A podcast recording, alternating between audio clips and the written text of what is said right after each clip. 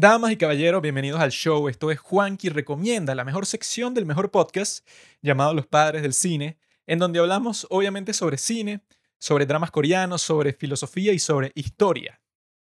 Y en esta sección, que es en la que yo les hablo yo solo desde mi habitación, yo soy Juanqui, siempre les hablo algo que tengo en mi mente y por eso se los recomiendo. Recomiendo porque está en mi mente, Resulta que nosotros casi siempre, porque bueno, tenemos capítulos sobre New Jeans también, pero casi siempre hablamos sobre la política, pero desde la perspectiva histórica, de por qué las cosas son así, cuál fue la cadena de causas que llevó a este acontecimiento que queremos comprender. Eso fue lo que hicimos en la sección pasada, a este capítulo que se llamó Estamos al borde de una guerra nuclear. Y fue mi sección preferida que yo he hecho para este podcast y me tomó muchísimo trabajo y quedó muy bien desde mi perspectiva me pueden decir si les gustó, si no les gustó, si no las has ido a escuchar. Escúchalo, amigo. La cuestión es que la historia es la mejor perspectiva, es la mejor herramienta, el mejor recurso que nosotros tenemos para poder comprender algo que nos da curiosidad, sea cual sea, pero claro, la política es algo bastante interesante y bueno, claro, como moldea las vidas de todas las personas, siempre va a ser una, un tema que todo el mundo quiere explorar. Sin embargo, la opción, la perspectiva que muchas personas escogen para procesar las cosas que están percibiendo en su realidad no es esa perspectiva histórica, sino es una perspectiva muy extraña que es cómo piensas tú que deben ser las cosas. Y de eso vamos a estar conversando el día de hoy. De esas personas que ven el mundo y dicen, ay, esto no me gusta, yo preferiría que fuera así. Y así es como piensa un niño de 5 años. Un niño de 5 años va por la calle y ve en una tienda que están vendiendo un juguete que él quiera y él piensa, ¿sabes qué? Yo quisiera tener ese juguete, no es mío, pero no entiendo por qué no lo puedo tomar y ya y por qué no me pertenece. Y bueno, eso no sé por qué a mi hermano le compraron más juguetes que a mí si yo quería el juguete que le compraron porque lo tiene él, entonces se lo quito y no me interesa. Así piensa un niño, claro, o sea, se puede perdonar al niño porque no sabe cuál es la mejor alternativa, pero si tú eres un adulto que supongo que si escuchas esto eres un adulto, no tiene sentido de que, por ejemplo, muchísima gente en este mundo ve nuestro sistema del día de hoy, que en casi todas partes del mundo es el capitalismo con K, y dice, ah, no, pero no me gusta, yo preferiría que todas las personas eh, pudieran vivir bien, que todos, sean los vagabundos, los pobres del mundo, no entiendo por qué todo el mundo no tiene una casa, porque todo el mundo no tiene dinero en la cuenta y puede comprar lo que quiera en cualquier momento. O sea, ¿qué sistema tan malo que no permite eso que yo me inventé en mi mente? Hay muchos estúpidos que por alguna razón piensan así. ¿Quién sabe por qué? Bueno, creo que vamos a ver, vamos a adentrarnos más a este mundo tan estúpido de esas personas, bueno, que por eso el título de este capítulo. La izquierda perdió, ¿verdad? Estamos hablando de personas de izquierda. Y no todo el mundo que es de izquierda es estúpido. Yo creo que eso es una, un detalle muy importante a tener en mente. No es estúpido, pero hay muchas personas de izquierda y yo creo que, bueno, que como siempre la gente más ruidosa es la más estúpida. Entonces uno suele pensar que casi todo el mundo que es de izquierda es este activista idealista que no tiene idea de nada en este mundo. Y entonces eso, como les estoy diciendo, actúa como un niño. Ve las cosas en el mundo y se pregunta, ay, ¿por qué no todo el mundo puede vivir feliz? ¿Por qué los ricos tienen tanto dinero y los pobres tampoco? ¿Será porque los ricos se los quitaron a los pobres en alguna historia intrincada que yo me inventé en mi cabeza llamada marxismo, en donde algún día en este mundo existía como que un pote de dinero, ¿verdad? Un recipiente con mucho dinero en el medio de un campo y llegaron unos tipos y bueno, se apropiaron de la mayoría y luego llegaron los pobres y no sabían qué hacer porque quedaban como tres centavos cuando el resto de las personas se habían llevado todos los billetes de 100 dólares. Hmm, ese es el cuento de hadas que muchas personas suelen vivir. Yo quiero comenzar a conversar sobre este tema de por qué la izquierda perdió completamente en el siglo XX con un debate que yo creo que es el mejor debate de toda la historia o el debate más importante o el debate que cuando yo lo descubrí, que está en YouTube, yo dije que, wow, o sea, ¿cómo la gente en general no sabe de esto? Porque yo no lo conocía hace como, yo lo descubrí como hace tres meses y yo soy una persona que, bueno, que siempre está buscando temas que tienen que ver con esto y yo no tenía la más mínima idea de que existía. Resulta que en 1961 o 1960, no estoy seguro, pero eran en algunos de esos dos años. Resulta que el vicepresidente de los Estados Unidos en ese momento, Richard Nixon, viaja para la Unión Soviética para presenciar una exposición de las nuevas tecnologías que estaba desarrollando la Unión Soviética, pero era una en conjunto con los Estados Unidos. Los dos iban a, exponer qué era lo, que tenían. Y el primer ministro o el líder supremo de la Unión Soviética, que era Nikita Khrushchev, era el que lo iba a recibir a él en esa expedición. Entonces este debate consiste en el vicepresidente de los Estados Unidos, Richard Nixon, enfrentándose con Nikita Khrushchev. Pero lo genial es que es completamente improvisado, nadie planeó un debate ese día, sino que era una simple rueda de prensa en donde los tipos, bueno, iban a dar unos comentarios bastante genéricos sobre la exposición que estaban viendo y así comenzó comenzó que, bueno, que Khrushchev decía ah, bueno, esta exposición está muy chévere y yo le doy gracias al presidente de los Estados Unidos, Eisenhower, porque él me mandó un mensaje que no he leído, pero yo supongo que, bueno, que tiene unos muy, unos muy buenos deseos y yo le doy gracias a Richard Nixon por hacer todo este viaje tan largo, para estar presente aquí. Todos esos mensajes como que bastante neutrales, que no es ni un sí ni un no, es algo que, bueno, que no importa mucho, una rueda de prensa común y corriente. Sin embargo, Khrushchev era reconocido por ser un tipo que de repente te saca un discurso larguísimo y súper elocuente sobre todos los temas ideológicos importantes del momento, porque era un tipo que, bueno, para convertirte en líder de la Unión Soviética, para saltarle por encima a todas las, a las personas conspiradoras que querían destruirte, que también son muy capaces y son parecidas a ti, tienes que ser una persona especial. Y nosotros ya conversamos un poco sobre la historia de él en la parte 2 de nuestra serie de si estamos al borde de una guerra nuclear, sobre la historia de este ser tan particular, Nikita Khrushchev. Y él cuando está dando esas primeras declaraciones en su discurso, que bueno, que no importaba mucho esta rueda de prensa común y corriente, el tipo de repente comienza a hablar sobre toda la historia del conflicto o sobre el momento actual. Eso puede, o sea, como que a expresar cuáles eran sus sentimientos sobre el conflicto actual entre los Estados Unidos y la Unión Soviética, mejor conocido como la Guerra Fría. Y el tipo lo que empieza a decir es que, bueno, estas reuniones son muy importantes porque resulta que nosotros somos los dos poderes del mundo y nos podemos destruir. Y al destruirnos a nosotros también destruiríamos todo el mundo. Y que puede ser que un tonto comience una guerra nuclear, pero luego un hombre sabio no pueda desatar el nudo que ese tonto ató, porque ya las cosas estarían en un nivel de gravedad que sería muy tarde para hacer cualquier medida que salvar el mundo, porque una guerra nuclear, bueno, va a terminar no con estos dos países, sino con todo el mundo. Entonces, eso nos da como que la autoridad moral a nosotros dos, a los Estados Unidos y a la Unión Soviética. Si nosotros no estamos en un conflicto armado, entonces le podemos decir a los otros países, los podemos agarrar de la oreja y les decimos, mira, tú no puedes estar peleándote, porque si nosotros dos, que somos los poderes más fuertes, hemos logrado aguantar, sucumbir a todos esos impulsos oscuros, entonces tú también lo puedes hacer porque tu conflicto es de mucha menor escala. El tipo dice algo así. Y luego el tipo haya el tiempo para decir para hacer un comentario bastante banal, pero que se transforme en algo diferente, cuando él dice, no, bueno, ¿cuántos años de historia es que tienen los Estados Unidos? Ellos tienen como 150 años o casi 200 años de independencia, ¿no? Como que le pregunta a las personas que están ahí. Pues bueno, nosotros en la Unión Soviética tenemos 42 años de historia. Y en esos 42 años nos hemos desarrollado tanto que en los próximos 10 años vamos a estar al mismo nivel que los Estados Unidos y luego de eso vamos para arriba y los vamos a superar. Es más, ustedes van a quedar atrás. Y cuando nosotros los superemos, si quieren, nosotros nos vamos a detener en el nivel de desarrollo que estamos y les decimos a ustedes, los Estados Unidos, vengan para acá, amigos. Incluso hace el gesto así como que burlándose frente a Nixon, como que vengan para acá, bueno, alcáncenos, ¿qué están esperando? Le está diciendo esto a Nixon, pero el tipo tiene como que un encanto personal que cuando él lo dice no suena grosero, no suena ofensivo, sino es gracioso, es chistoso, pero el tipo al mismo tiempo lo está diciendo en serio, porque él piensa que el comunismo va a triunfar. Y en eso se convierte la conversación, que, que comienza como eso, algo que a nadie le importaría, pues algo que todo el mundo hubiera olvidado. Pero cuando este Khrushchev dice todos estos comentarios, y luego se queja con Nixon porque resulta que el Congreso de los Estados Unidos sacó una declaración como que en solidaridad por todos los pueblos que estaban siendo esclavizados por la Unión Soviética.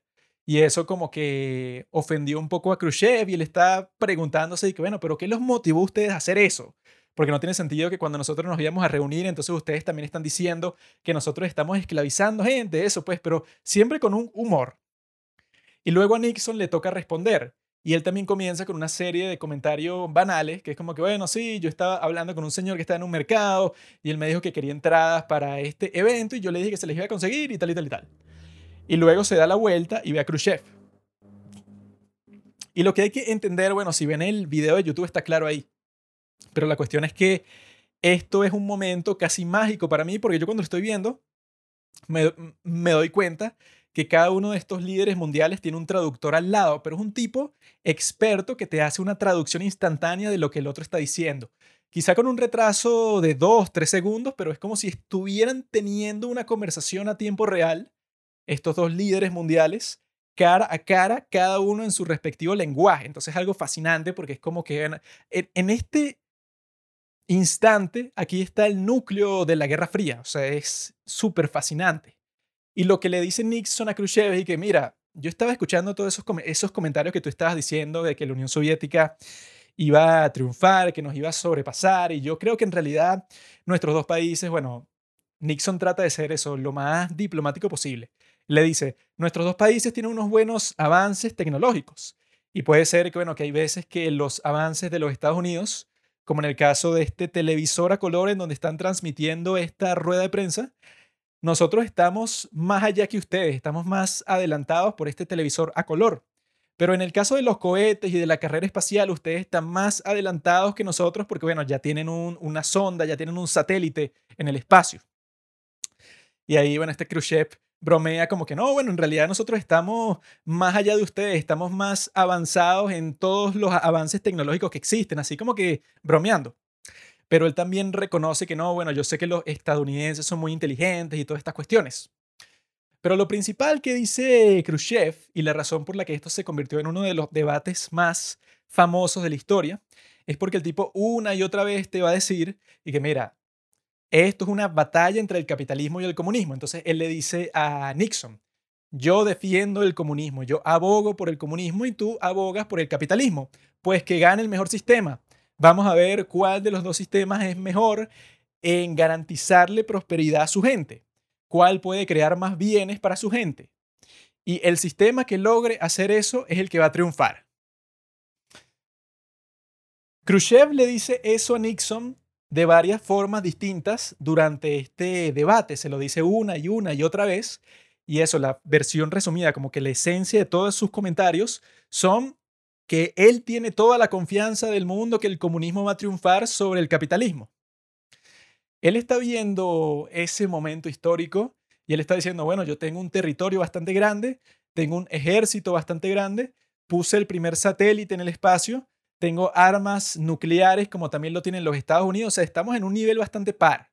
Y como él le dice, Estados Unidos tiene casi 200 años de independencia, pues la Unión Soviética tiene como 42 años de existencia y ya nosotros estamos a la par, lo que quiere decir que los próximos 10 años los vamos a superar con creces. Él lo está retando. Y lo está diciendo un poco de chiste, pero al mismo tiempo no lo está diciendo en chiste, lo está diciendo en serio. Porque él se lo cree. Es un tipo con confianza, que él cree en la superioridad de su sistema. Y es un personaje bastante admirable. Yo cuando veo a Khrushchev, independientemente de todas las atrocidades que haya cometido, como ser líder supremo de cualquier país, así sea un país con 10 personas, yo creo que te hace propenso a cometer atrocidades, por eso de ser ley, eh, líder supremo, que todas las cosas que tú dices se convierten en ley automáticamente. A pesar de todas esas cosas, yo creo que es un tipo bastante admirable que llegó a donde está con trabajo duro y con astucia y con todas estas cualidades que son admirables en cualquier persona. Khrushchev, como deben saber, el tipo era que si lo más bajo de lo más bajo, o sea, era e, él nació en una familia campesina bajo el gobierno zarista, que el punto de un gobierno feudal como ese era que ninguna persona iba a salir de sus condiciones iniciales, o sea, si tú eras granjero, te ibas a quedar granjero por toda tu vida. Y luego vino la revolución rusa que para muchas personas cambió eso, causando cierto progreso, pero bueno, la Unión Soviética es como si Muchas personas dicen que no, yo prefiero la Unión Soviética que la dominación del zar. Que eso es como yo diga, bueno, yo prefiero tomarme una leche caducada, ¿verdad? Eso que se dañó hace cinco días, que una que se dañó hace tres días. O sea, es una diferencia que, bueno, puede ser considerable, puede ser que, bueno, quizás no, el sabor no sea tan malo si caducó hace menos tiempo. Pero es una diferenciación bastante banal porque al final, bueno, estabas lidiando con genocidio, estabas lidiando con cosas que no pueden ser peores. La cuestión principal y la razón por la que estoy mencionando este debate tan interesante es porque ahí es que tú tienes la batalla real. La batalla que todo el mundo sabe que la izquierda perdió. Porque Cayó el muro de Berlín en 1989 y luego en 1991 la Unión Soviética se disolvió y entonces estaba Rusia, ¿verdad? Que era el país que había comenzado con todo ese, con todo ese imperio para anexarse todos estos territorios que se fueron convirtiendo en países independientes. ¿Qué nos dice eso? Que lo que Khrushchev estaba diciendo en el, en el debate, que era que, bueno, el mejor sistema va a ganar el sistema que logre producir más bienes para su población será el vencedor. Todas estas cuestiones. Él es un tipo que está dispuesto a hacer todo el trabajo posible para que su sistema triunfara frente a los capitalistas. Porque los comunistas no solo piensan que su sistema es mejor, sino que el capitalismo tiene esclavizadas a las personas de cierta forma que no es tan directa como la esclavización que ocurre bajo los gobiernos autoritarios, pero que de todas formas tú estás esclavizado aunque no lo sepas. Entonces, estos tipos no solo quieren que el comunismo triunfe en un país, sino que triunfe en todas partes del mundo. Y nosotros sabemos el día de hoy que el comunismo fracasó. Y que cualquier persona, bueno, que no sea un enfermo marxista, un tipo que solo ve el mundo a través de su ideología que fue escrita por un tipo en 1835, que eso es una de las cosas más estúpidas que puedes hacer en toda tu vida, pensar que las palabras que escribió este hombre Marx, bueno, que en realidad fue un filósofo bastante brillante, yo he leído sus textos, no todos porque bueno, son muy largos, pero me he familiarizado con sus ideas. Yo estudio filosofía, hice un curso de Marx, he leído bastante de lo que ha escrito este tipo y en realidad sí tenía unas críticas bastante importantes que lograron hacer avanzar a la sociedad en muchas maneras distintas. La cuestión es que los ideólogos, los idiotas que siguen pensando que el marxismo es una alternativa el día de hoy, esos son el principal problema al que me quiero referir. Porque eso es lo que tengo pensado. Que bueno, que Khrushchev era el, el comunista serio. Que si tú querías tener la conversación, bueno, ¿qué es mejor, el capitalismo o el comunismo? Tenía sentido tenerla en los años 60, en los años 70, en los años 80, hasta que, bueno, la Unión Soviética fracasó totalmente y poco a poco se fueron declasificando los documentos que detallaban cuáles eran las atrocidades que eran comunes en la Unión Soviética y las personas con cerebro del mundo, o sea, ningún marxista, tuvieron que tomarse ese trago amargo y de darse cuenta de, bueno, que muchas personas que apoyaron a la Unión Soviética por mucho tiempo tuvieron que darse cuenta que estaban equivocados y crecieron como personas, pasaron a otra cosa. Y eso es lo que yo digo. Si tú eres una persona seria, tú vas a decir, mi sistema es mejor, voy a enfrentarlo con tu sistema y vamos a hacer todo lo posible para que tú pierdas, pues te vamos a sabotear, vamos a... O sea, tú también me estás tratando de sabotear a mí, pues yo voy a hacer todo lo posible para triunfar. Yo también tengo mucha influencia, también tengo muchas armas, tengo mucho poder económico. Entonces vamos a ver quién es el mejor. Y eso fue lo que pasó en el siglo XX y el capitalismo ganó con creces y ese es el sistema que domina el mundo entero. Lo que me parece extraño a mí es que el día de hoy existen muchas personas, sobre todo en las redes sociales, por internet, porque he conocido a unos pocos que, bueno, que quieren tener conversaciones así sin sentido en persona. Pero la mayoría han sido por internet. Y son las personas que tienen ese argumento que es el más estúpido de toda la historia, que dicen algo así como que, ah, ¿Tú crees que la Unión Soviética y China son ejemplos de comunismo? ¡Qué idiota! Así empieza la conversación, ¿no? ¡Qué idiota! Este tipo cree que esos son ejemplos. Bueno, te explico, amigo. Eso es lo que Engels llamó capitalismo de Estado. Eso nunca fue comunismo porque comunismo es un Estado en donde no existe Estado. Es como que donde todo el mundo vive en armonía y todo es perfecto. Eso es lo que yo quiero lograr y eso nunca se ha logrado en la historia ni de cerca. Nadie ha estado cerca. O sea, eso hay que intentarlo unas cuantas veces más. Nunca ha existido el verdadero socialismo ni comunismo porque los, ¿cómo se dice? Los medios de producción nunca han estado directamente en las manos de los trabajadores, sino que han estado en las manos de los burócratas del gobierno que los controlan y entonces como que esclavizan a los trabajadores de otra forma. No como lo hacían los capitalistas, pero de una forma parecida. Entonces estos idiotas dicen eso, no, bueno, esto era capitalismo de Estado, entonces todas las atrocidades de la Unión Soviética y de China no cuentan. Claro, pero ese es el principio de la conversación.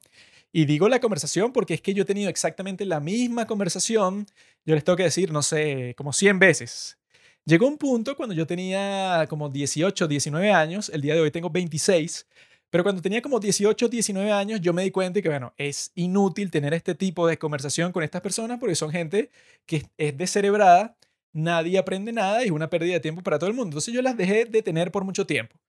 Pero la raíz de este capítulo es que las volví a tener caí en la tentación luego de ver los comentarios más estúpidos que he visto en toda mi vida en Reddit y caí en la tentación de volver a tener una conversación sobre este maldito tema estúpido. ¿Y cómo, no, cómo comienza, no, cómo continúa esta conversación? Pues al principio esa persona izquierdista estúpida te va a decir, no, bueno, yo no reconozco ni a la Unión Soviética, ni a China, ni a Corea del Norte como comunista. Sin embargo, todas las cosas malas que se dicen sobre la Unión Soviética, sobre China y sobre Corea del Norte son exageradas, ¿verdad? Así continúa, así evoluciona la conversación. Luego va a continuar y sigue evolucionando. Bueno, en realidad se pone peor. Y dicen, bueno, en realidad no es que exageraron las cosas malas que pasaron en esos países comunistas, no. En realidad es que ninguna de esas cosas pasó y en esos países comunistas se vivía mejor incluso que en los Estados Unidos, porque incluso la CIA sacó un reporte en donde el consumo calórico de la Unión Soviética era superior al de los Estados Unidos en el año 1966.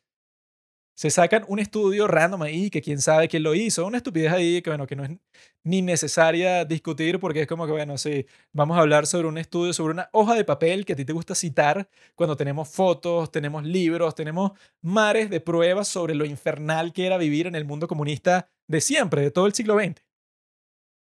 Están viendo cómo evoluciona la cosa. Primero diciendo que no es comunista, luego diciendo, bueno, que en realidad no era tan malo, luego diciendo que, bueno, no es tan malo, pero en realidad es mejor que los Estados Unidos. Y no, que los Estados Unidos también ha cometido muchos crímenes. Porque eso. Ahí es que se revela el verdadero color de estas personas que, bueno, gracias a Dios, yo he conocido a muy pocas personas así en la vida real. Puedo decir que quizá he conocido como a cinco o seis personas y eran personas que, bueno, que lo bueno de tener una conversación en la vida real es que si tú eres como yo y sabes una que otra cosa de la historia, tú puedes decir que, ay, ¿qué me dices de la hambruna en China en este momento? O del momento en que Mao, bueno, ordenó a matar a toda esta gente, o que Stalin mató a todas estas personas y que el propio Khrushchev reconoció que Stalin era un maldito enfermo y eh, genocida.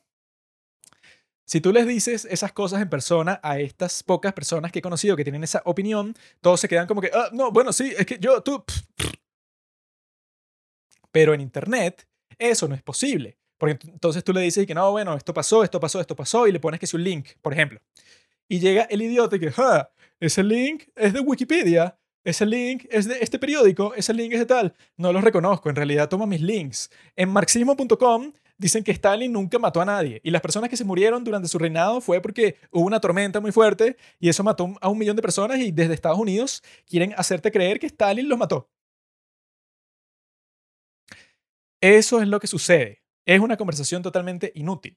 Y me he visto forzado, bueno, forzado no, soy un estúpido y bueno, yo mismo me metí en ese mundo. La razón, la raíz de toda esta conversación que les estoy diciendo, bueno, entonces, ¿por qué la gente sigue teniendo esa conversación si el día de hoy, cuál sería la conversación real? Obviamente que no es entre capitalismo y comunismo porque ya el comunismo fracasó. Por eso digo que la izquierda fracasó. Porque durante el siglo XX, y eso es lo que siempre pasa con estos estúpidos, lo que sucedía es que, por ejemplo, la Unión Soviética, el primer líder es Lenin, luego viene Stalin. Y durante todo este periodo, claro, los intelectuales de izquierda y todas estas personas están como que la Unión Soviética es lo mejor, es mejor que los Estados Unidos, viva la Unión Soviética, no puede ser, ahí todo el mundo es genial, todo el mundo la pasa bien, ganan muchísimo dinero y tienen tiempo libre. Y bueno, ese es el lugar perfecto para vivir. Entonces los intelectuales estúpidos como Sartre o como Simone de Beauvoir, que es una de las personas más estúpidas de la historia, porque ella dijo una de las citas más infames que yo he escuchado en toda mi vida. La tipa fue a visitar China en los años 60 o 50. No, mentira, debió mm, no recuerdo en realidad, pero el comentario de ella es totalmente atroz porque ella dice algo así como que el poder que ejerce Mao en la China comunista no es ni más autoritario ni más tiránico que el que ejerció Franklin Roosevelt en los Estados Unidos.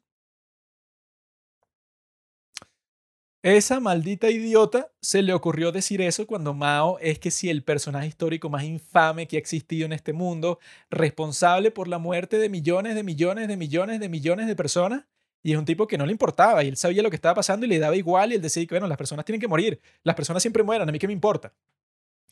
Y ella va a decir que uno de los mejores presidentes de la historia de los Estados Unidos, Franklin Roosevelt, el tipo que literalmente creó el seguro social, creó los programas del Estado que ayudan a los pobres, que bueno, que luego se generalizaron por el resto del mundo, y esta pendeja dijo eso. La cuestión es que ella era una de, los muchos intelectuales que, bueno, los franceses, que Sartre, toda esta gente, son particularmente estúpidos y siempre han sido. O sea, si tú, pierdes el tiempo leyendo cualquier filósofo francés, bueno, pierda su tiempo, compadre, pero eso no sirve de nada esos idiotas durante toda la historia decían, no, la Unión Soviética es lo mejor, China es lo mejor, no hay nada mejor que ellos, uh, Estados Unidos apesta, es una mierda, uh. Y luego llegaba el momento en donde se revelaban todas las atrocidades y los genocidios de Stalin y de Mao y toda la gente, y ahí es que tú veías que los tipos se hacían los locos, se hacían los tipos que nunca dijeron nada bueno sobre la Unión Soviética, sobre China, o peor, hay un grupo de gente que se llama la Escuela de Frankfurt y la pueden buscar, un grupo de intelectuales, ¿no? O sea, que tuvieron la brillante idea durante el siglo XX, cuando ellos tuvieron que huir de la Alemania nazi o algunos huyeron de la Unión Soviética y se fueron para los Estados Unidos, ¿verdad?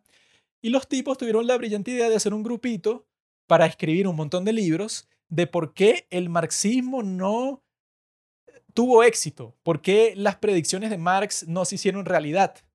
Porque los tipos estaban tan ideologizados, estaban tan cegados por sus malditas ideas estúpidas de izquierda, que no podían concebir que las predicciones de Marx, que bueno, que era un tipo muy brillante, pero que se puso a predecir el, futuro como si él fuera eh, un oráculo y no tuvo éxito, porque obviamente nadie tiene éxito en predecir el futuro. Si él tuviera éxito, bueno, alguien le habrá dado una visión divina, pero eso es imposible. Eso nadie ha tenido éxito eh, prediciendo el futuro y menos una escala global como el triunfo del comunismo que supuestamente era necesario, nunca ocurrió y los comunistas, bueno, como no pueden aceptar la realidad, eso yo creo que es la característica principal de un comunista, de un socialista, de una persona progresista de izquierda es que no puede aceptar la realidad.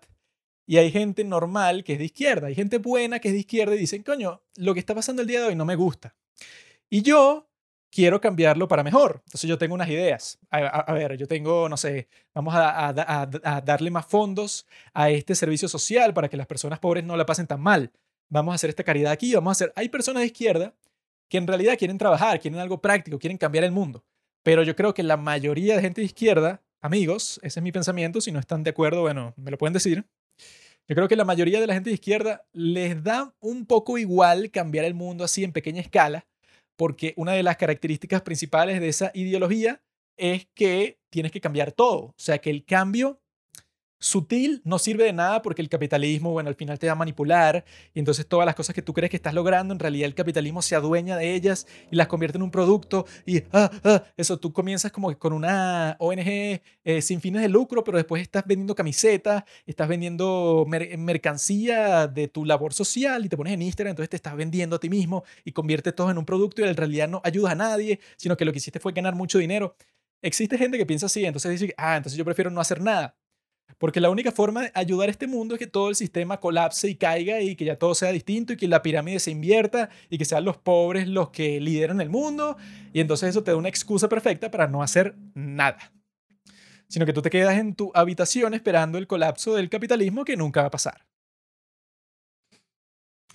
Como les decía, esta gente de la escuela de Frankfurt son tipos que, bueno, que no sé si conocen como que esos términos de internet que son graciosos, que son como el cope. El cope es como que tú estás tratando de pretender que no perdiste, pero perdiste. Entonces estás inventando como que un montón de excusas locas. Entonces la gente dice que, bueno, que estás en un cope cuando, por ejemplo, digamos que tú quieres invitar a salir a una chica y tú vas y bueno, nena, ¿qué tal? Y la chica te dice, fuera de aquí. Y entonces tú te das la vuelta y dices que, ja, yo en realidad no quería salir contigo, nena, yo solo te lo dije para burlarme. Uh, eso es un cope. Entonces los de la escuela de Frankfurt hicieron algo así, pero con el comunismo. Como que los tipos antes, ¿verdad? Como les estoy diciendo, estos intelectuales en el siglo XX decían como que, ah, mira, ya el comunismo va a venir, la Unión Soviética es genial, China es lo mejor, entonces es cuestión de tiempo para que también caiga el capitalismo en los Estados Unidos y en los demás países del mundo y listo, hay comunismo mundial y todo va a ser genial. Los tipos estaban 100% seguros de que eso iba a pasar. Obviamente, amigos, eso no sucedió. Y cuando eso no sucedió, ustedes creen que estas personas dijeron que, ay, me equivoqué, ah, entonces, no sé, voy a tener que retractarme de las cosas que dije y voy a tener que decir que los libros que escribí, bueno, que la gente no los siga leyendo porque son mentiras. Ay, qué fastidio. Obviamente que nadie reaccionó así, sino que los tipos se formaron en un grupito, los de la escuela de Frankfurt y otros intelectuales, a inventarse todas las excusas posibles del mundo de por qué el capitalismo no cayó. Entonces los tipos inventaron lo que llaman el marxismo cultural, para tratar de hacer que el capitalismo caiga de otra forma, porque ellos se dieron cuenta de que como el capitalismo se había adueñado de una forma tan fuerte de la cultura del mundo, o sea, sobre todo los Estados Unidos, con su monopolio de la cultura en todas partes del mundo, bueno, que eso yo lo he notado bastante, que por ejemplo, tú ves la música de otros países. Entonces, la gente dice como que, ah, tú has escuchado, por ejemplo, el K-pop, o sea, el pop coreano, un género que nació en los Estados Unidos, pero versión de Corea. ¿O has escuchado el blues de Alemania? O sea, un blues, ¿verdad? Un género que nació en los Estados Unidos, pero versión de Alemania. ¿O has escuchado el rap de Francia? O sea, un género que nació en los Estados Unidos, pero versión de Francia. Antes, los países tenían su música.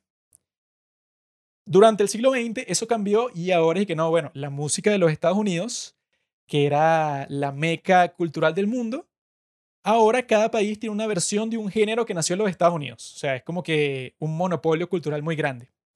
Entonces los de la escuela de Frankfurt se dieron cuenta y bueno, ah, claro, la razón por la cual el capitalismo no ha caído es por la cultura. Es porque los Estados Unidos ha, claro, exportado su cultura a todas partes del mundo, ha reconstruido partes del mundo luego del final de la Segunda Guerra Mundial. Entonces muchas personas quieren vivir en el ideal de los Estados Unidos quieren tener dinero, quieren tener su propia casa, quieren ser dueños de todas las cosas del mundo, o sea, quieren consumir. Y entonces los tipos tienen que intentar cambiar esto completamente. Ellos se dan cuenta que políticamente no lo van a lograr. Por ejemplo, en la Unión Soviética quisieron cambiar la forma en que la gente se comportaba, pero fundamentalmente. Entonces los tipos se volvieron locos porque Rusia siempre ha sido un país muy religioso, muy cristiano. Pero los tipos llegaron un día y que, ¿sabes qué? Eso de calendario así como está ahorita, eh, eso que está influenciado por el imperio romano y por el cristianismo y tiene todos estos días religiosos y tal, eso no me gusta. El nuevo calendario es este, completamente distinto, eh, es basado en los derechos de los trabajadores, porque esto es un gobierno de los trabajadores, así que olvídate de ese calendario antiguo. El que trató de implementar esa medida creo que fue Stalin. Y eso la población les dijo como que, mira, no me importa tu estúpido calendario nuevo, yo voy a usar el calendario de siempre, voy a seguir siendo cristiano, vete al carajo. El día de hoy Rusia es un país bastante cristiano y muchos sitios de Europa del Este también. Mientras que tenían esta presencia de los soviéticos por encima y que la religión es el opio de los pueblos, no puedes tener una iglesia, el, el cristianismo es malvado. Tú no puedes cambiar a las personas, o sea, la naturaleza humana de una forma tan repentina, sí, pero es la forma en que te tratan de cambiar. Y claro, el comunismo, el marxismo cultural, eso que quiere adueñarse de la cultura para poder hacer el cambio completo que ellos quieren, lo han intentado muchísimas veces y no ha funcionado, porque es algo forzado, no es nada natural. Muchos pueden decir que no, que los Estados Unidos han influenciado al mundo con su cultura porque los tipos tenían un plan para que todo fuera como ellos querían.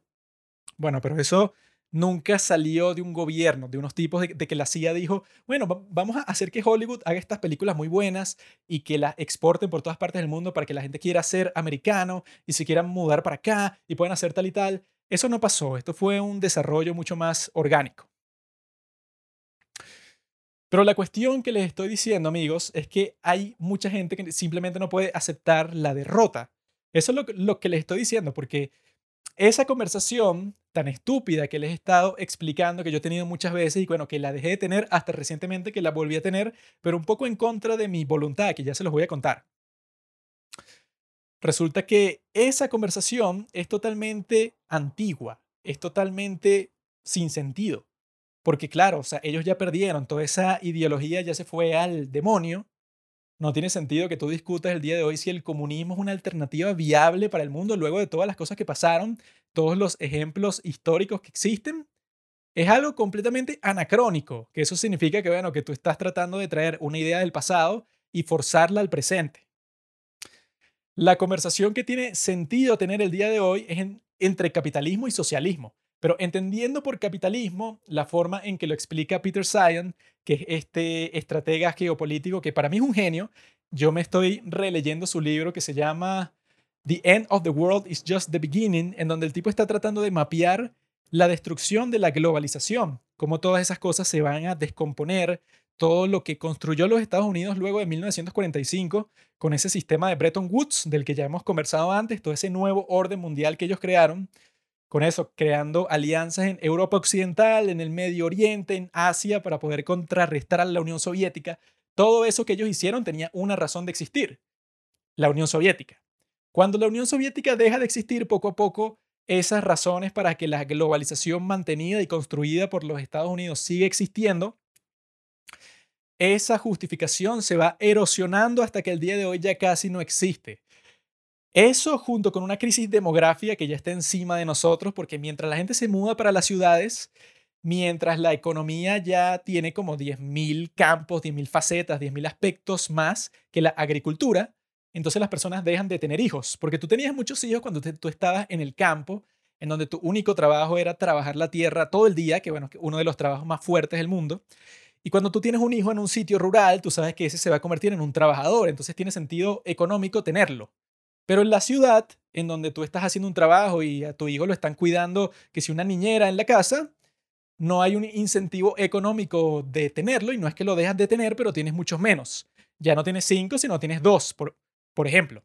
Y eso es lo que ha pasado en todas partes del mundo. Entonces, la cuestión que explica Peter Sion en su libro, The End of the World is Just the Beginning, es que el mundo va a cambiar totalmente. Y él te explica qué es el capitalismo para él. O sea, existen muchas definiciones, como el socialismo también, pero es la definición actual, la que nos sirve el día de hoy. Entonces él dice que el capitalismo es el sistema en donde el papel del gobierno en la economía tiene que ser mínimo, lo más pequeño posible. Eso significa que los actores privados, las personas, los empresarios, el individuo es el que va a ser el encargado de eso con todos estos desarrollo económico, bueno, de impulsar ese país.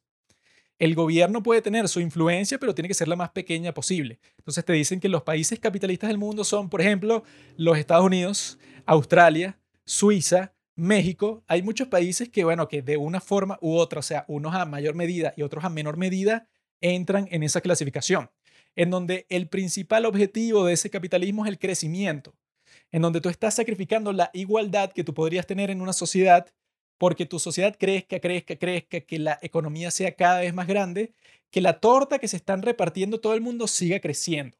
Entonces, claro, los que acaparan más pedazos de la torta cada vez tienen más, pero los pobres también cada vez tienen más, en menor medida, en mucha menor medida, porque el día de hoy, bueno, eso que siempre dicen y que el 0,1% de las personas de los Estados Unidos tienen el 80% de la riqueza, ok, eso es verdad, pero al mismo tiempo, los pobres tienen cada vez más dinero. Esa es la parte buena del capitalismo. Ahora, ¿qué es el socialismo el día de hoy? No es que Marx dijo que el capitalismo va a caer y el nuevo estado de los proletarios va a surgir. No, eso ya no existe, eso ya no funcionó, olvídalo. Eso ya es una reliquia histórica, ese es el punto. El socialismo el día de hoy es cuando tú dices que el gobierno tiene que tener un papel considerable en la economía, que tiene que intervenir constantemente, que tiene que ser no alguien que interviene desde afuera, sino que es un jugador que, básicamente interviene, bueno, no interviene, ¿cuál es la palabra? O sea, está integrado en todos los procesos económicos que se desarrollen en una sociedad. De esa forma, en los países socialistas del día de hoy, sacrifican el crecimiento en el altar de la placidez social y de cuál era la otra palabra, se me está olvidando. Bueno, es eso, o sea, es como que darle prioridad a la igualdad. en los países socialistas el día de hoy le dan prioridad a la igualdad. Dicen como que, bueno, nuestra economía no va a crecer tan rápido, no vamos a tener tanta riqueza, pero la riqueza que sí estamos creando, ¿verdad? Porque siguen teniendo mercados y siguen siendo parte del sistema de comercio mundial, esa riqueza nosotros vamos a crear todo tipo de sistemas para que sea mucho más accesible para todas las personas, o sea, vamos a hacer la sociedad mucho más igual. Esos son países como Canadá, Alemania, España, Italia, Brasil. Hay muchos países en esta lista. Y toda la cuestión política, toda la verdadera discusión viene aquí. En donde unas personas pueden decir, no, el gobierno está interviniendo mucho, está cobrando muchos impuestos, hay que bajarlos. Y el de izquierda te va a decir, no, hay que subirlos, porque resulta que los servicios públicos de este condado que yo represento, por, por, por ejemplo, en una conversación en el Congreso, va a decir que no, bueno, yo necesito más fondos para este proyecto por tal y tal y tal. Esa es la discusión real. Esa es la discusión que yo digo que tiene sentido. Dentro del mundo democrático en que vivimos, en donde las personas pueden intercambiar ideas, que eso es lo que le decía Nixon en el debate a Khrushchev, vamos a garantizar un intercambio libre de ideas.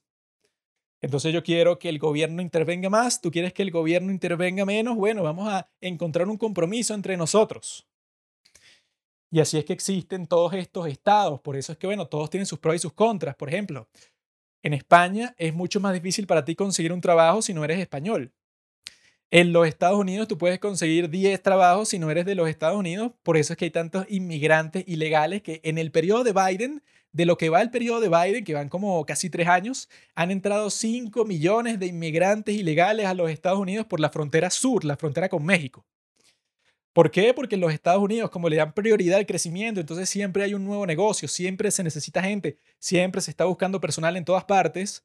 Entonces siempre vas a conseguir 10.000 trabajos si tú quieres. Te está explotando el jefe o el capitalismo o lo que sea, pero vas a ganar mucho más dinero que en España y vas a ahorrar mucho más dinero que en España, por ejemplo.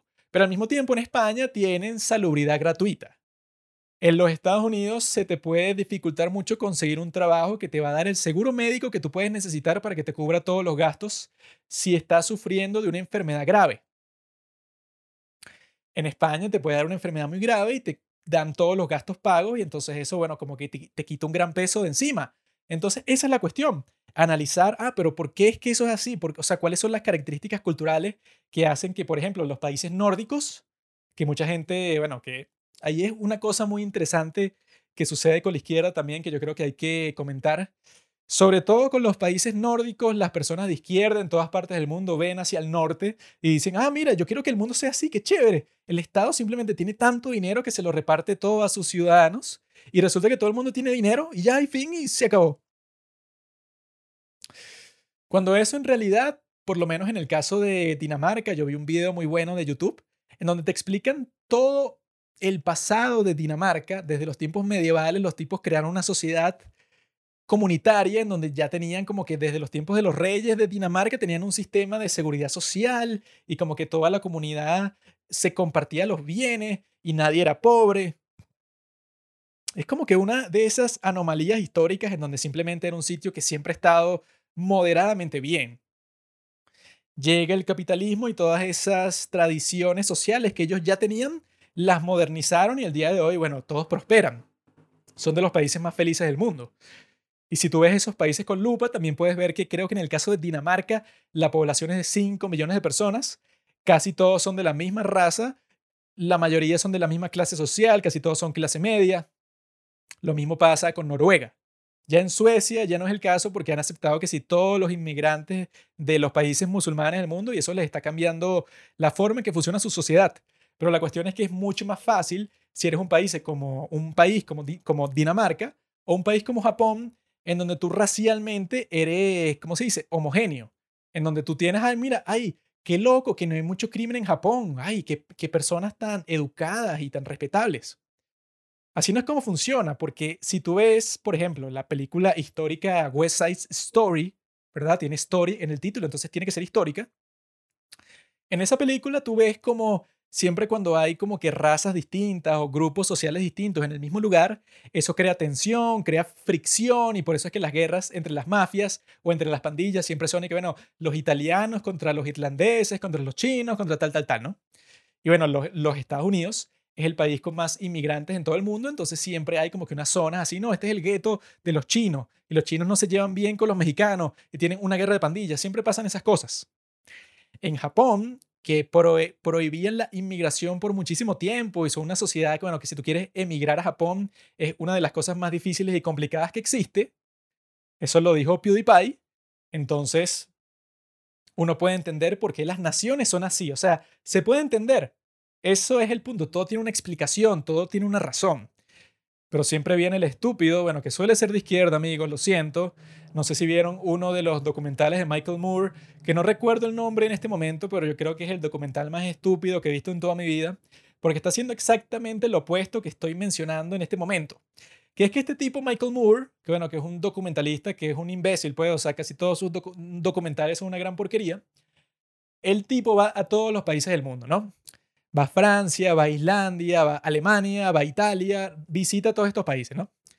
Y lo principal que él quiere probar es que resulta que en todos los países del mundo, los desarrollados, pues en el occidente y algunos países de Asia que se desarrollaron bien, son de primer mundo. En todos esos países resulta que viven mucho mejor que los Estados Unidos y que no hay razón por la cual los Estados Unidos, por ejemplo, no tienen salubridad pública y gratuita.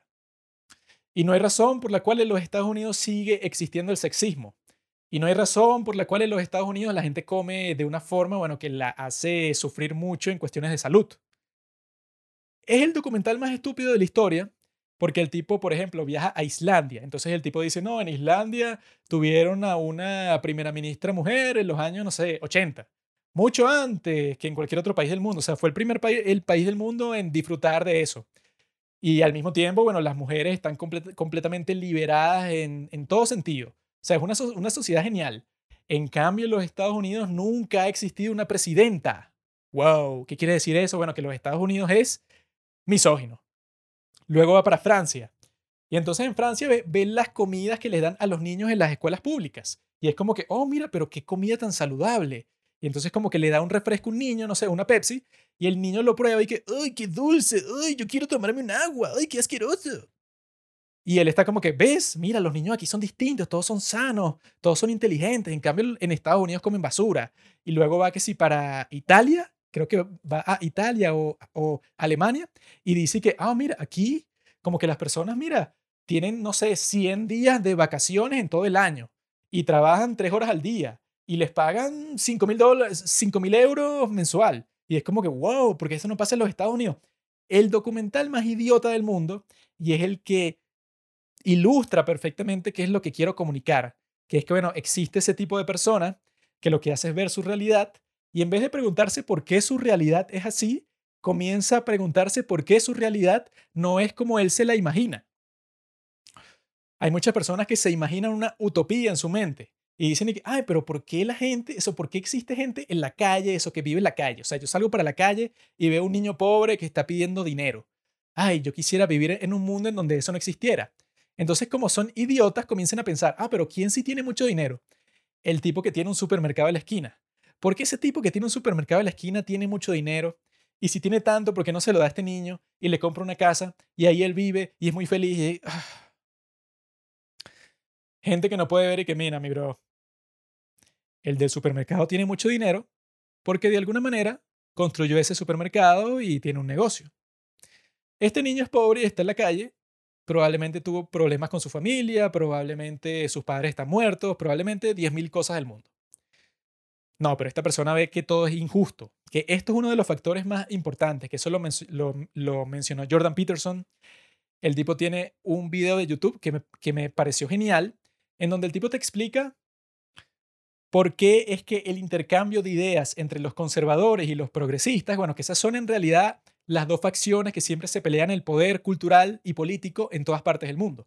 Lo pueden llamar como quieran, quizá en un sitio es la extrema derecha contra la extrema izquierda, quizá en un sitio es la derecha moderada contra la derecha un poquito más moderada, como en muchos países del mundo, como en Inglaterra, por ejemplo. Podría ser así, pero en todos esas dos categorías siempre hay alguien que la defiende, siempre son las dos principales. Los progresistas por un lado y los conservadores por el otro.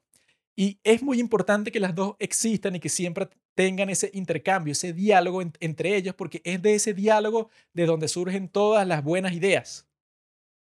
De un intercambio entre malas ideas siempre surgen las buenas ideas.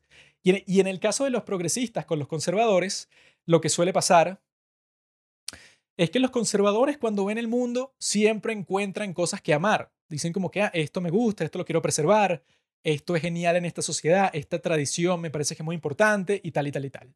Mientras que el progresista, cuando ve a su alrededor, siempre ve cosas que odiar y dice, bueno, esto es un asco, esto es una porquería, yo quiero cambiar esto, esto es una basura, mire ese pobre niño en la calle, todo eso, ¿no?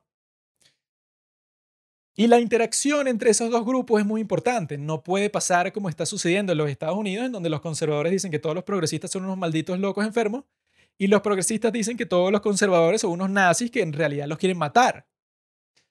Ninguna de esas dos cosas es verdad. Y la cuestión es que los conservadores no pueden callar a los progresistas ni los progresistas a los conservadores, porque los dos tienen cosas importantes que decir. Si los conservadores fueran los únicos que tuvieran el derecho a palabra, entonces la sociedad se estanca y nunca crece. Por ejemplo, en los Estados Unidos los negros nunca le dan derechos civiles, las mujeres nunca obtienen el derecho al voto, los gays nunca obtienen el derecho a casarse, todas esas cosas se mantienen iguales por los valores cristianos y nunca cambian y listo, pues o sea, la sociedad se estanca.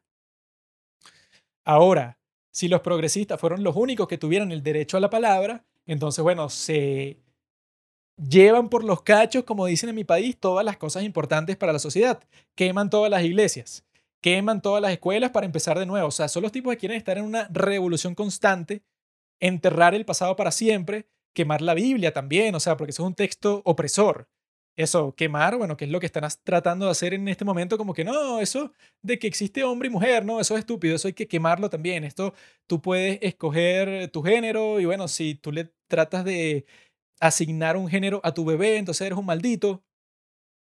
Sería absurdo que cualquiera de los dos lados, eh, ¿cómo se dice?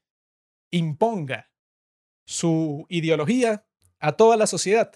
Por eso es que es importante que estén en un constante diálogo, entonces que siempre estén hablando como que, ah, un toma y dame, no, pero ¿qué piensas tú? Bueno, yo creo que hay que conservar esto, no, pero yo creo que es injusto. Por eso les digo, la verdadera conversación, y que eso es lo, lo importante, bueno, que les digo de eso de Jordan Peterson, que esas dos facciones siempre tienen que estar como que dispuestas a un compromiso y a una conversación. La cuestión es esa. La conversación real del día de hoy es que dentro de la democracia en esos dos sistemas que tenemos, el sistema ponte de los Estados Unidos de un lado y de Alemania del otro, por poner como que los dos ejemplos más exitosos del capitalismo por un lado y del socialismo, entendiendo por el socialismo lo que les dije que dice Peter Sayan en su libro. Creo que podemos entenderlo de esa forma. Ahí está la conversación. Y bueno, yo creo que el gobierno debería intervenir en este sector de la sociedad, por ejemplo, en la salud. Debería garantizar que existe un servicio de salud gratuita para todas las personas que no puedan pagar. Y el capitalista dice que, bueno, ok, que exista, pero que sea muy reducido y que esté atado a todas estas consideraciones para que no nos vayamos a la quiebra, para que no sea muy caro. Y así es que se crean cosas como la NHS, que es el sistema de salud de Inglaterra, en donde, bueno, tanto los conservadores como los progresistas tuvieron que hacer un montón de compromisos y dicen que ese servicio muchas veces funciona de la porquería, pero esa es la única forma que puede funcionar porque si ponte que funciona perfecto, que bueno, que atienden a todas las personas, que ni siquiera es para los pobres, ponte que es para todo el mundo, ponte que en Inglaterra sí, bueno, hicieron un servicio que atiende a todas las personas y gratis. Bueno, lo que va a pasar en ese caso es que el país se va a la quiebra financiando solo el sector de salud, como si no existieran otros sectores o otras consideraciones de la vida. Yo lo que creo que eso, pues que eso es complejo y es insatisfactorio, porque nunca vas a obtener todo lo que tú quieres. Lo que no es complejo, lo que es muy fácil para todo el mundo, es exigir simplemente que todo sea distinto y que todo sea como tú quieres y que el sistema capitalista se derroque porque hay, porque es muy malo, es muy inmoral, que ahí es donde la conversación también es muy estúpida, que es inmoral, que esa conversación, bueno, que es la que les he tratado de describir durante todo este capítulo, siempre tiene de trasfondo como que hay la maldad contra la bondad. Ellos son malos mientras yo soy bueno. Y eso es completamente absurdo porque la realidad nunca es tan simple así. Nunca es que tú tienes todas las respuestas. Tú nunca te equivocas. Mientras que el otro siempre se equivoca y todo lo que diga no es un argumento, sino es un ataque contra ti. Siempre está latente eso ahí, en esa conversación sobre si en realidad la Unión Soviética era un buen lugar, si China es chévere, Corea del Norte, etc. Ahí puedo llegar a cuál fue el origen de toda esta cosa, bueno, que yo no quería tener esa conversación más, pero la terminé teniendo como un idiota, que es que resulta que está esta señorita, ¿no? Que es una refugiada de Corea del Norte llamada Jeonmi Park. Y en estos tiempos siempre me han salido publicaciones en Reddit de personas que tanto en la publicación como en los comentarios dicen que esa es una mentirosa. Ella dice un montón de cosas que no tienen ningún sentido porque no, sé quién dijo que ella todo lo que dice es mentira. Ella se inventó toda esa historia porque resulta que ella trabaja para un think tank de la extrema derecha. Entonces ella se inventó todas las cosas que dice de Corea del Norte para hacerlos ver mal. Claro, porque hay gente, eso como que el trasfondo de las personas que creen eso es que no, Corea del Norte no es tan malo y los Estados Unidos, claro, está intentando crear esta propaganda para que la gente piense eso, para que piensen que el capitalismo es mejor y tal y tal y tal. Como que son gente que sigue en una batalla que ya se terminó, como que yo siga el día de hoy y que, que, que yo sea francés y yo esté que, no, bueno, yo estoy haciendo un procedimiento legal contra la FIFA para ver si se vuelve a jugar esa final del Mundial de Argentina contra Francia. Porque yo creo que a Mbappé le hicieron trampa al final porque él iba a meter otro gol y no pudo. Existe gente que es así, bueno, y es igual de estúpida como estas personas que, bueno, que quieren volver a sacar de un cajón todo polvoriento un asunto que ya se, terminó. Y como les estoy diciendo, bueno, yo me puse a pelear, a discutir con una de estas personas que decía que Johnny Park es una mentirosa. Y la razón por la que ellos dicen que es una mentirosa es porque un solo artículo escrito por una revista que se llama The Diplomat escribe un artículo en el año 2014. Y es un artículo súper bobo porque es como que, oh, Johnny Park, una activista por los derechos humanos de los coreanos del norte. resulta que nosotros le hicimos una entrevista, ¿no? Y hay unas inconsistencias en su historia. Porque resulta que ella dijo que ejecutaron a una persona por ver una película de Hollywood. Pero en otra entrevista dijo que ejecutaron a una persona por ver una película de James Bond. O sea, ella siempre se está contradiciendo. En otra entrevista dijo que ejecutaron a una persona por ver contenido de Corea del Sur. Entonces ven como ella siempre se está contradiciendo. O sea, era alguien que estaba buscando como que hasta el más mínimo detalle para atacar a esta refugiada norcoreana. Eso, que eso me pareció muy estúpido. Que es que en una entrevista, mira, ella se contradice constantemente. En una entrevista dijo que ejecutaron a una persona por ver una película de James Bond y en otra entrevista dijo que ejecutaron a una persona por ver una película de Hollywood. O sea, una película de James Bond también es una película de Hollywood. Ahí no hay contradicción. Lo que puedes decir es que se contradijo una vez cuando dijo que era una película de Corea del Sur en una entrevista. El artículo tenía ese tono raro, o sea, que no decía como que ella se contradijo una vez, sino que decía, ella constantemente se contradice. ¿Ven la diferencia? Entonces dice cosas como que, no, ella dijo que en un río una vez ella vio como que un montón de cadáveres. Pero nosotros le preguntamos a un experto en Corea del Norte y él dijo que eso Quizá habrá pasado en una hambruna que había en los años 90. Eh, pero quizá pasó eh, muy poco, porque él es una persona que recorrió muchas partes de Corea del Norte y él nunca vio eso. Así como que, eso, como que puros detallitos estúpidos y que, ah, bueno, ¿y qué sabes tú si ella que nació ahí sí lo vio? O sea, era como que un artículo muy débil, con un montón de acusaciones estúpidas, en donde inclusive, no, nosotros conversamos, nosotros entrevistamos a otra coreana del norte, ¿verdad? Y ella nos dijo, ay, no, ella incluso se rió cuando nosotros le dijimos que esta Johnny Park dicen que, que ejecutaron a alguien por ver una película de los Estados Unidos. Ella se rió como que, oh, oh, oh, eso sería imposible. Yo lo que he escuchado, dice esta otra supuesta refugiada de Corea del Norte, yo lo que he escuchado es que no, por ver una película de Hollywood no te meten preso, sino que te condenan a un campo de trabajo forzado de 3 a 7 años. Y yo ¿qué, ¿qué clase de artículo absurdo es este? En donde se ponen a discutir y que, bueno, esta refugiada dice que te matan por ver una película. Esta otra refugiada dice que no, que no te matan. Te envían a un campo de trabajo forzado. Y que, o sea, ¿quién escribió esta basura? Un artículo absurdo. Y al final, la conclusión que llegué es que ella se inventó todo esto porque ella tiene una página web de su fundación en donde tú puedes donar a su PayPal. Entonces, claro, entonces, ¿por qué se alimentó? Para ganar dinero. Fin. Un artículo estúpido. Por alguna razón, la gente de izquierda, que es la que le estoy contando, que bueno, son unos burdos o estúpidos, se agarran de ese artículo para decir que su historia es falsa. Y la cuestión es que yo comienzo a tener conversaciones con estas personas que son de las que les estoy contando. Como que sobre ellos dicen que ella dice que algo es falso y yo digo que no, que es verdad, porque ese artículo fue escrito en el 2014, en donde ella solo había dado charlas y entrevistas y eso. Resulta que ella en el 2015 escribió un libro en donde deja por escrito toda su historia, o sea que ya no puede ser inconsistente porque ya la dejó por escrito, ¿verdad? Si tú la quieres leer, ahí está completa y ella no se puede retractar porque ya lo escribió. O sea, ya tiene que atenerse a esa historia exactamente. Eso fue un año después de ese artículo. Y los idiotas de Reddit y de Twitter y de muchos sitios actúan como si ese libro no existiera. Entonces siguen hablando como si estuviéramos en el 2014 y dicen que no, que ella se ha contradicho muchas veces y tal y tal y tal. Y yo les explico que, mira, bro, ella escribió un libro. Si tú lees ese libro, ella explica muchas de las cosas que le acusan que supuestamente inventó. Ella incluso hizo una respuesta corta a ese artículo y ahí ella explica. ¿Comprendes? Pero esta es la cuestión. Estos idiotas que, cuestionan a John Park, que bueno, que yo incluso hice un capítulo sobre su libro, que se llama exactamente así, John Park, y yo lo puse en las stories y la etiqueté a ella y ella le dio like. ¡Uh! Ay, ella es mi refugiada norcoreana preferida. Tengo unas cuantas. En serio, yo he leído varios libros de refugiados norcoreanos porque, bueno, son que sí las historias más deprimentes y locas del mundo. Pero el punto es que yo hice un capítulo sobre ese libro.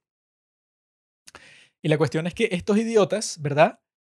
Parece que la conversación al principio es sobre, ah, tú piensas que Yomi Park dice la verdad. Ah, yo pienso que sí, tú dices que no. No, pero la conversación llega a un punto en donde dicen y que todo eso que dicen sobre Corea del Norte es propaganda de los Estados Unidos. Porque en realidad esta tipa, bueno, obviamente que ese sitio no puede ser tan malo. Porque Corea del Norte, bueno, en realidad, eso que lo dice un tipo en el artículo y que, huh, eh, nosotros entrevistamos a un experto en Corea del Norte. Y él dice que no, claro, en los 90 existió una hambruna que según la ONU mató como a 600.000 personas. Pero desde entonces ya no ha habido hambrunas y han existido algunas mejoras en el sistema de alimentación. Pero eso muchos activistas no lo quieren reconocer. Así como diciendo que, ¿qué, coño estás hablando tú, weón? Estás hablando de un país en donde en los años 90, que eso es nada, o sea, hace dos décadas, tuvo una hambruna que murieron 600.000 personas y el estúpido y que, ah, pero la gente tiene que reconocer que, que han mejorado. Son personas así. Y lo que te van metiendo, ¿verdad? Es eh, así como que, no, bueno, claro, es que eso es culpa de los Estados Unidos. ¿Y es que sí? No, bueno, eh, sí, eh, como que Corea del Norte en realidad sí está tan mal, pero eso no es culpa de más nadie que de los Estados Unidos, porque ellos le ponen unas sanciones.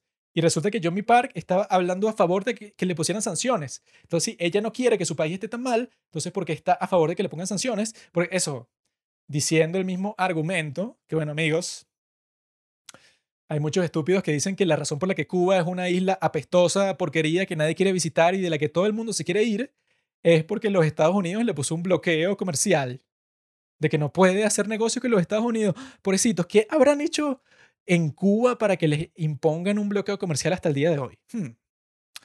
¿Será que los tipos tenían misiles nucleares en su territorio y que estuvieron a punto de disparárselos a los Estados Unidos? Quizá fue eso. Hmm, no, no, sé de dónde salió ese impulso de los Estados Unidos que hasta el día de hoy les tiene puesto ese bloqueo comercial. Hmm, y, y, no existen otros países en el mundo con los que ellos puedan comerciar. hay muchas preguntas que no están respondidas en, en, en ese argumento. Eso es lo que les digo ellos me engañaron. Yo creí que estaba teniendo una conversación solamente sobre Johnny Park y de repente estos tipos te comienzan a decir que Corea del Norte no es tan malo o que en realidad sí es tan malo, pero es culpa de los Estados Unidos y que los Estados Unidos tienen la culpa de todo y que el capitalismo en realidad ha matado mucho más que el comunismo y por eso el comunismo es mejor. Y yo como un idiota me dejé arrastrar y perdí muchas horas de, mi vida en esa conversación. Y ahí es que yo me puse a pensar que, bueno, debería ser un capítulo como este que ya he hablado de esto en el pasado, pero es bueno volverlo a hablar porque al parecer sigue siendo un impulso dentro de mí de, bueno, de defender este punto y de dejar las cosas claras, de, bueno, de tratar de convencer a una persona por internet de que está totalmente equivocada y de perder horas de mi vida haciendo eso, que bueno, eso es muy peligroso. O sea, que tú entres en un ciclo en donde estás perdiendo horas de tu vida en una actividad en donde tú activamente sabes que las estás perdiendo, tú no lo disfrutas, o sea, no es como jugar videojuegos en donde, bueno, sí, o sea, no hice nada productivo, pero lo disfruté. Esto no lo disfruto, es una actividad terrible y es como que, bueno, me vi envuelto en eso porque noté ese mismo patrón de que la gente comienza a conversar y que, ah, bueno, pero ¿sabes qué? El capitalismo es una porquería porque tal y tal y tal y porque la Unión Soviética no es tan mala y porque yo creo que, bueno, que hay que conversar sobre cómo el capitalismo te pone unas cadenas y que, que yo lo que les digo es esto, como conclusión de por eso, por qué eso es tan estúpido.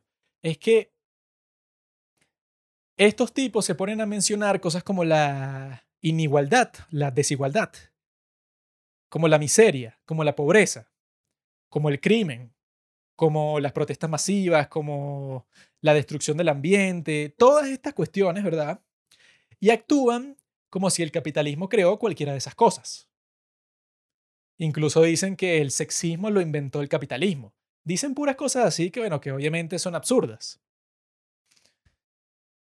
Ustedes menciónenme, y así sí será una crítica válida, o sea, no una estupidez izquierdista, una crítica de verdad, una crítica como las de Marx, que él decía como que, mira, el sistema del capital tiende a crear unos resultados que le quitan su humanidad al hombre, porque resulta que tú te sientes alienado del proceso de producción porque han especializado el trabajo completamente, entonces ya tú no eres, por ejemplo, un zapatero que dice como que yo hice esos zapatos y estoy orgulloso de lo que hice, como en Coco sino que ya tú haces las trenzas y ya eso te desconecta a ti del proceso de producción y tú te deprimes.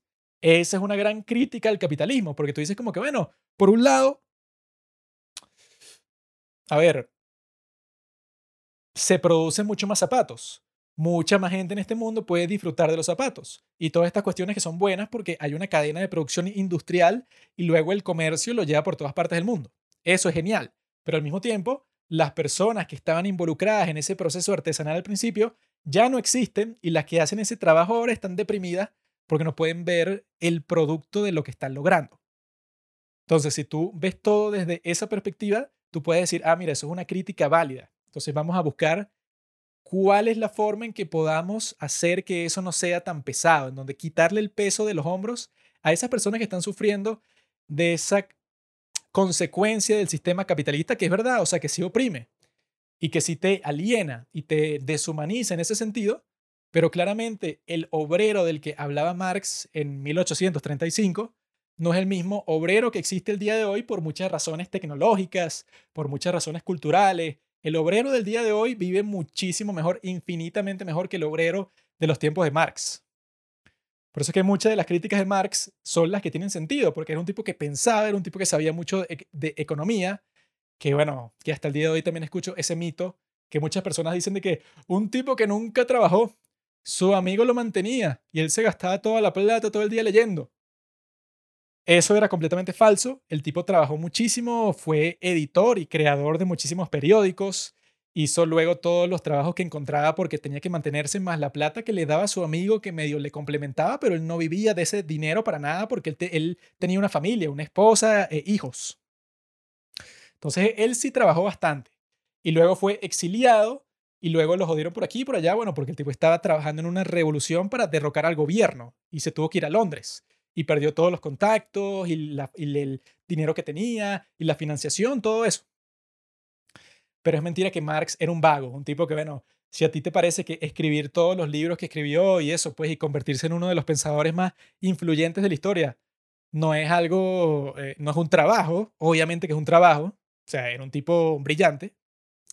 Pero la cuestión es esa, las críticas de él tienen mucho sentido, tú las puedes adoptar, tú puedes pensarlas, tú puedes decir, ah, yo voy a mejorar el sistema, que eso es lo que muchos ponen de excusa cuando tú les dices como que, ah, mira, pero el mundo no va a ser como tú quieres. Y ellos dicen que no, pero yo puedo criticar el capitalismo. Y los que dicen eso son tipos que están diciendo que abajo con el capitalismo hay que hacer una revolución, hay que matar a todos los ricos. Y bueno, eso no es criticar al capitalismo, weón. Eso es que tú quieres, bueno, estás loco, pues, o sea, quieres destruir todo el sistema.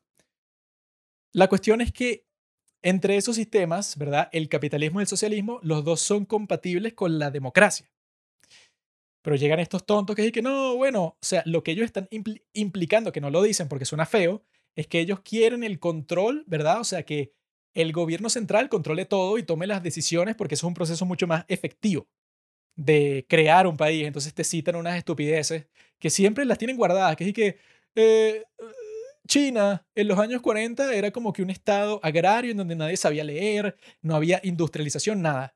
Llegó Mao y de repente todo el mundo aprendió a leer y entonces toda China se industrializó y se convirtió en una potencia. Algo que primero no pasó, es mentira. Segundo, el poco desarrollo que existió fue potenciado por un montón de genocidios y al final China no estaba industrializada para nada cuando Mao murió. O sea, no estaba industrializada y ya. Y lo mismo con la Unión Soviética. Ellos industrializaron un país que era completamente agrario. Y que bueno, genio, eso también pasó en Inglaterra, también pasó en Alemania, también pasó en Estados Unidos, también pasó en todos esos sitios. Y no tuvieron que matar a millones de personas para hacerlo. Entonces no sé qué carajo estás defendiendo. Son gente rara que están discutiendo porque quieren crear, bueno, no, crear no, volver a un sistema que supuestamente es mejor que los que existen el día de hoy, en los cuales tiene que existir una autoridad central que es la que va a repartir todo el dinero. Que incluso hay unos idiotas, bueno, de un canal de YouTube que se llama Wisecrack, que los tipos sacaron un video sobre Mr. Beast, que era como que este tipo, bueno, todo el mundo sabe quién es Mr. Beast, en donde lo estaban criticando porque el tipo hizo un video dándole estos aparatos, no, ese creo que es más reciente, el que ellos estaban hablando era uno que como que les devolvía la vista a un montón de personas, que sea miles de personas porque para que les devolviera la vista tenían que hacer unas operaciones que son muy caras y él como tiene mucho dinero se las estaba pagando a todos y en el video los estaba entrevistando y todo esto. Y el tipo del video, que supuestamente es alguien que estudió filosofía, un tipo que sabe de esto y que, ay, no, sí, es que hay muchos escritores y muchos intelectuales que han dicho que no, que bueno, que eso de la filantropía es terrible, porque resulta que los ricos quieren lavar su imagen cuando, bueno, han conseguido ese dinero de formas un poco turbias, ¿no? Explotando a sus empleados y eso. Y luego se ponen a donar ese dinero como si ellos fueran buenas personas cuando en realidad lo consiguieron de maneras terribles. Y entonces yo creo, decían estos tipos, que no, bueno, que en realidad el Estado debería tomar control de ese dinero y repartirlo de una manera justa y por gente que fue escogida a través de la democracia. Y que, ¿qué? O sea, criticando a Mr. Beast porque Eric, no, es que él se puso a hacer la entrevista a estas personas. Entonces, él estaba convirtiendo el sufrimiento de esas personas en contenido para su canal de YouTube. Entonces, él también lo estaba monetizando. O sea, esa es la cosa. Yo acepto críticas válidas al capitalismo, no críticas estúpidas que te inventaste en tu cabecita, críticas sobre todo morales, porque eso, yo quiero conversar con un izquierdista y que me diga que, mira, antes del capitalismo no existía, por ejemplo, la pobreza o la desigualdad o el machismo o todas esas cosas. Si tú me pruebas eso, si tú me dices, bueno, eso no existía y de repente el capitalismo las inventó, yo digo como que, ah, claro, entonces hay que terminar con el capitalismo porque antes de eso todos vivíamos en armonía. Ponte a leer la historia de la época medieval en Europa para enterarte si vivíamos en armonía o no. Pasa unos días en eso y vemos cómo terminamos esta conversación. Esa es la cuestión. ¿Cuál es la crítica válida que tú lo puedes hacer? Como que no, bueno, no sé. Eh, el gobierno, que es lo que están diciendo en ese video de Wisecrack, distribuye el dinero más efectivamente. O sea, ¿cómo puedes probar eso? Sobre todo desde la perspectiva de los Estados Unidos, que los tipos imprimen dinero y eso no causa inflación. Bueno, causa muy poca, porque, bueno, la causa en el resto del mundo porque ellos tienen la moneda de cambio global. Pero ellos mismos tienen el lujo de imprimir mucho dinero y gastarlo como les dé la gana y crean muy poca inflación porque los tipos, bueno, como que diseminan o difuminan esa inflación por todas partes del mundo. Entonces los tipos, bueno, el presupuesto del gobierno de los Estados Unidos es 500 mil trillones de veces mayor que todo el dinero que ha donado Mr. Beast en toda su vida. Entonces, ¿qué sentido tiene decir como que, ay, no, ¿por qué no le dan ese dinero al gobierno? El gobierno ya tiene ese dinero, huevón. Y el, gobierno ve cómo lo reparte y tiene un montón de programas sociales y también se lo roban por aquí y por allá y, comienzan un montón de guerras con ese dinero. Entonces, ¿qué coño está diciendo un país que comenzó la guerra de Irak engañando a la gente para ir a invadir un país porque les convenía geopolíticamente? Y tú estás diciendo, denle el dinero al gobierno. Eres idiota, huevón. Eres idiota. ¿Cómo que dale más dinero al gobierno? ¿Qué clase de argumento retrasado es ese? Pero eso es la cosa, tienes a mucha gente que se la da de intelectual, mucha gente que quiere discutir eso como que no, bueno, que yo creo que, ajá, en lo que estaba diciendo, que si tú quieres conversar sobre cuál tiene que ser el papel del gobierno en la economía, ok, eso sí es una discusión válida con la cual yo consideraría que no estoy perdiendo el tiempo si la tengo, no como la otra. Pero por lo menos piénsalo un poco, hermano, no te pongas como esos tipos de Wisecrack a decir cosas tan estúpidas como darle más dinero al gobierno. Sobre todo en Estados Unidos, que los tipos tienen el lujo de que lo imprimen y chévere y todos los años literalmente multiplican el gasto público. Esa es la cosa, amigos. Yo creo que podemos decir en esta recomendación que yo creo que salió bastante fluida, bastante chévere, que perder el tiempo es lo peor que puede existir. O sea, nosotros estamos vivos aquí por una cantidad mínima, ínfima de tiempo y tenemos que aprovecharlo. No tenemos que perderlo con esas cosas de, de ver si, no, la Unión Soviética en realidad se vivía mal. Stalin en realidad era un ángel o es un demonio. Esas son las cosas que no me importan. No me interesa, no quiero saber nada de ellas. Pero obviamente que, bueno, que eso es algo muy importante que dice Peter Sion en su libro. Que como que va un paso más allá de esto. Que él dice que todos esos sistemas que pelearon por el dominio en el siglo XX, el capitalismo, el socialismo, el comunismo y el fascismo, se inventaron para administrar y para distribuir todas las maravillas, o sea, como que todo el producto, todo el crecimiento económico que estaba creando la revolución industrial. Se crearon todos estos nuevos sistemas para ver cómo administraban y cómo se distribuía todo esto de la manera más eficiente. Y bueno, por muchas razones, no solamente porque el capitalismo es superior a los demás sistemas, que es verdad, sino porque, bueno, eh, los Estados Unidos tenían las mejores condiciones geopolíticas y geográficas de cualquier otro país en este mundo. Literalmente, pónganse a ver la geografía de los Estados Unidos y pueden confirmar que es como, bueno, o sea, cualquier país que tenga una geografía tan genial sea cual sea su cultura, o sea, se va a convertir en una gran potencia, en un gran dominador mundial. Entonces, todos esos sistemas fueron creados por ese propósito. La cuestión es que lo que parece que sucedió es que el consumo total de productos ya llegó a su tope. Que claro, el capitalismo mundial funciona como que hay sitios en donde crean un montón de productos y tienen que existir millones o billones de consumidores que los quieren comprar. Si no, no tiene sentido que tú lo crees, no tiene sentido que existan nuevas tecnologías, no tiene sentido que existan negocios en todas partes tratando de competir para ver quién crea el mejor producto. Nada de eso tiene sentido que exista si no hay un, gran mercado, si no hay un gran grupo masivo de consumidores que se va a volver loco, como pasa, por ejemplo, con los iPhone. Cada vez que sacan un nuevo iPhone, tienes filas larguísimas eh, fuera de todas las Apple Store para comprarse un nuevo iPhone, que el más reciente había salido en el 2021, ahora el del 2023 tienen las filas de la misma gente que lo compró en el 2021. Es genial para cualquier empresa que tengas a billones de personas que estén dispuestas a hacer eso. La cuestión es que el 2019 fue el primer año en toda la historia de la humanidad en donde existían más personas de 65 años o más que personas de 5 años o menos porque la pirámide demográfica se está volteando.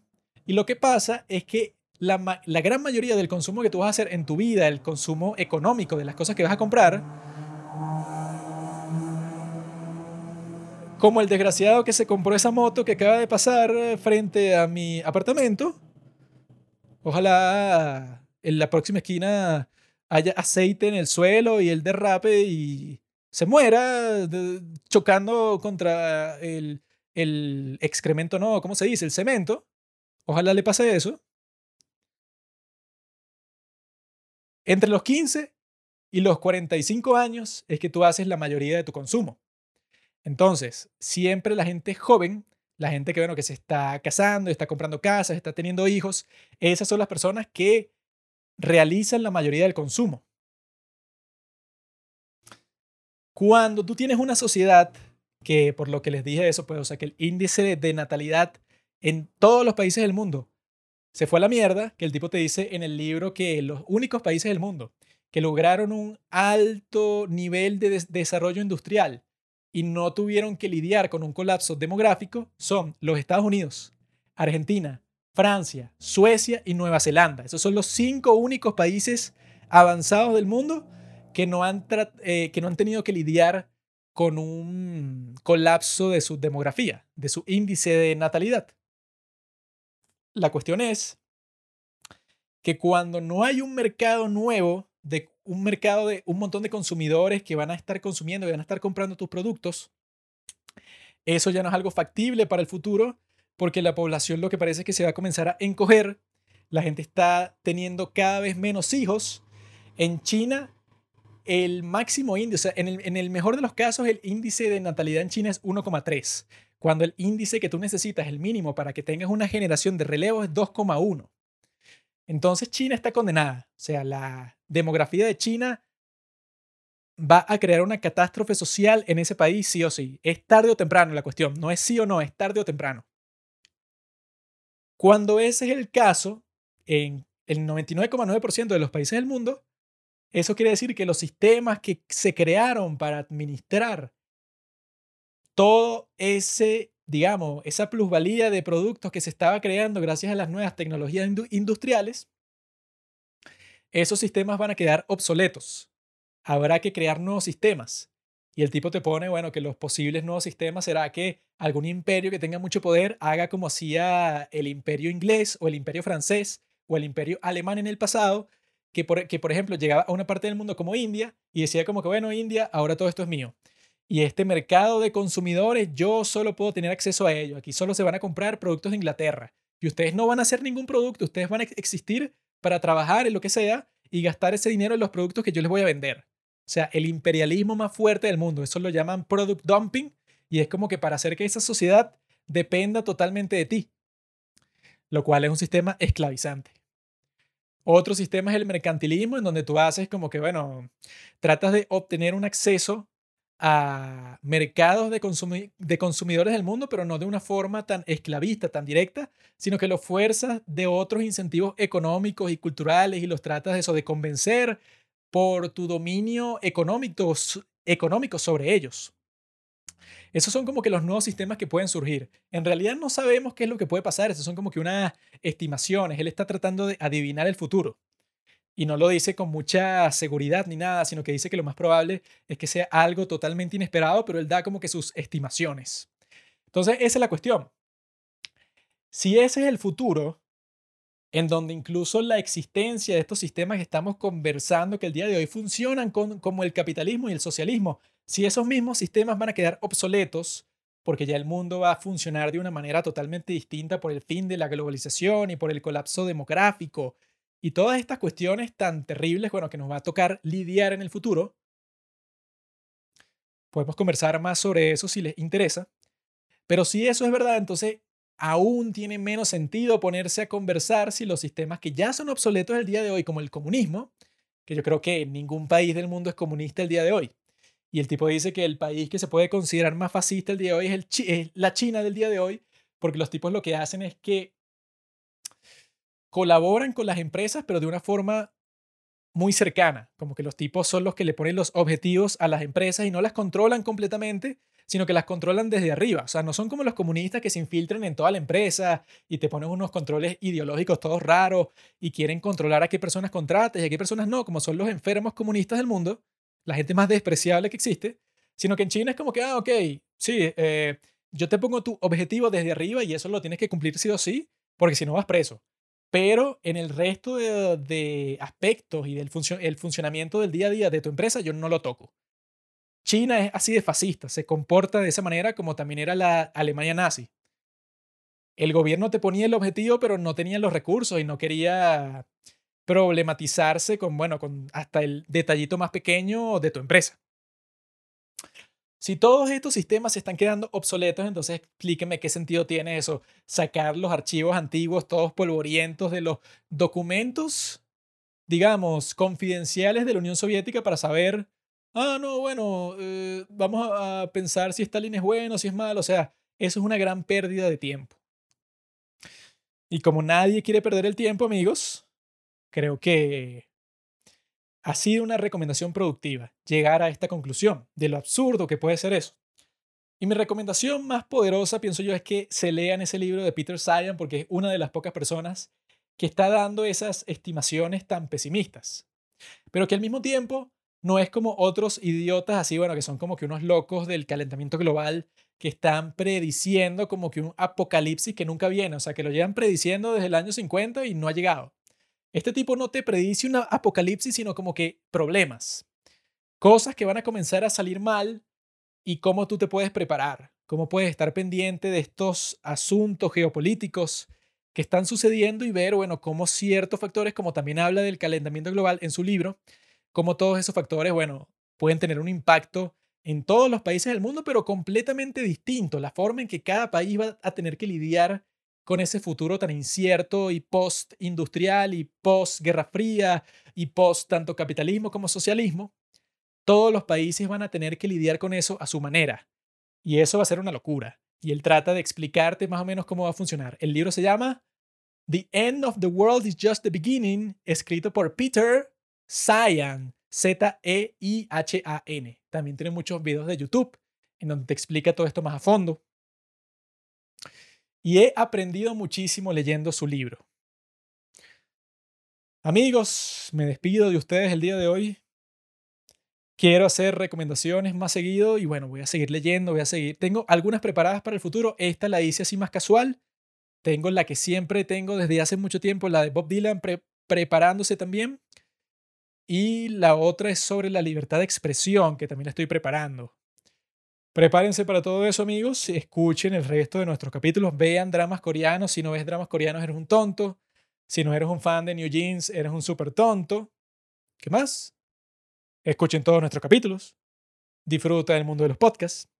Y también prepárate para cuando los padres del cine se vayan a adueñar de YouTube, que eso va a ser en los próximos meses.